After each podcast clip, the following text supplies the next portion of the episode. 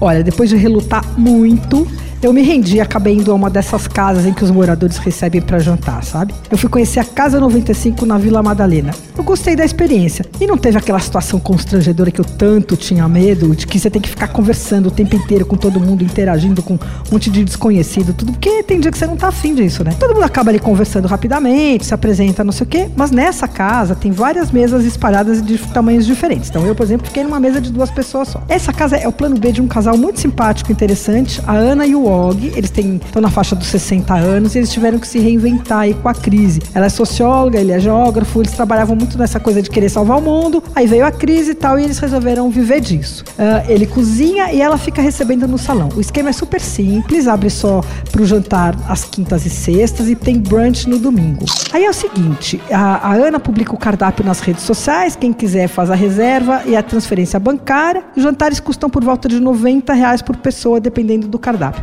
Simples, gostoso, sem grande sofisticação.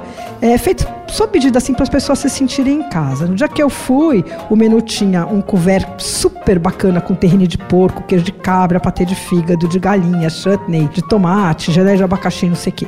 Aí como entrada teve uma sopa de pera muito gostosa, depois teve um ravioli de queijo de cabra com creme de fungo e para encerrar um escondidinho de carne seca. Na sobremesa tinha torta de tangerina com amêndoa e ovos moles. Para beber você pode escolher, ou você pega um vinho da adega deles, aí paga a parte, ou você leva a sua garrafa. Então, ó, quem quiser informações tem no site www.casa95vilamadalena.com. Você ouviu Por Aí. Dicas para comer bem com Patrícia Ferraz, editora do Paladar.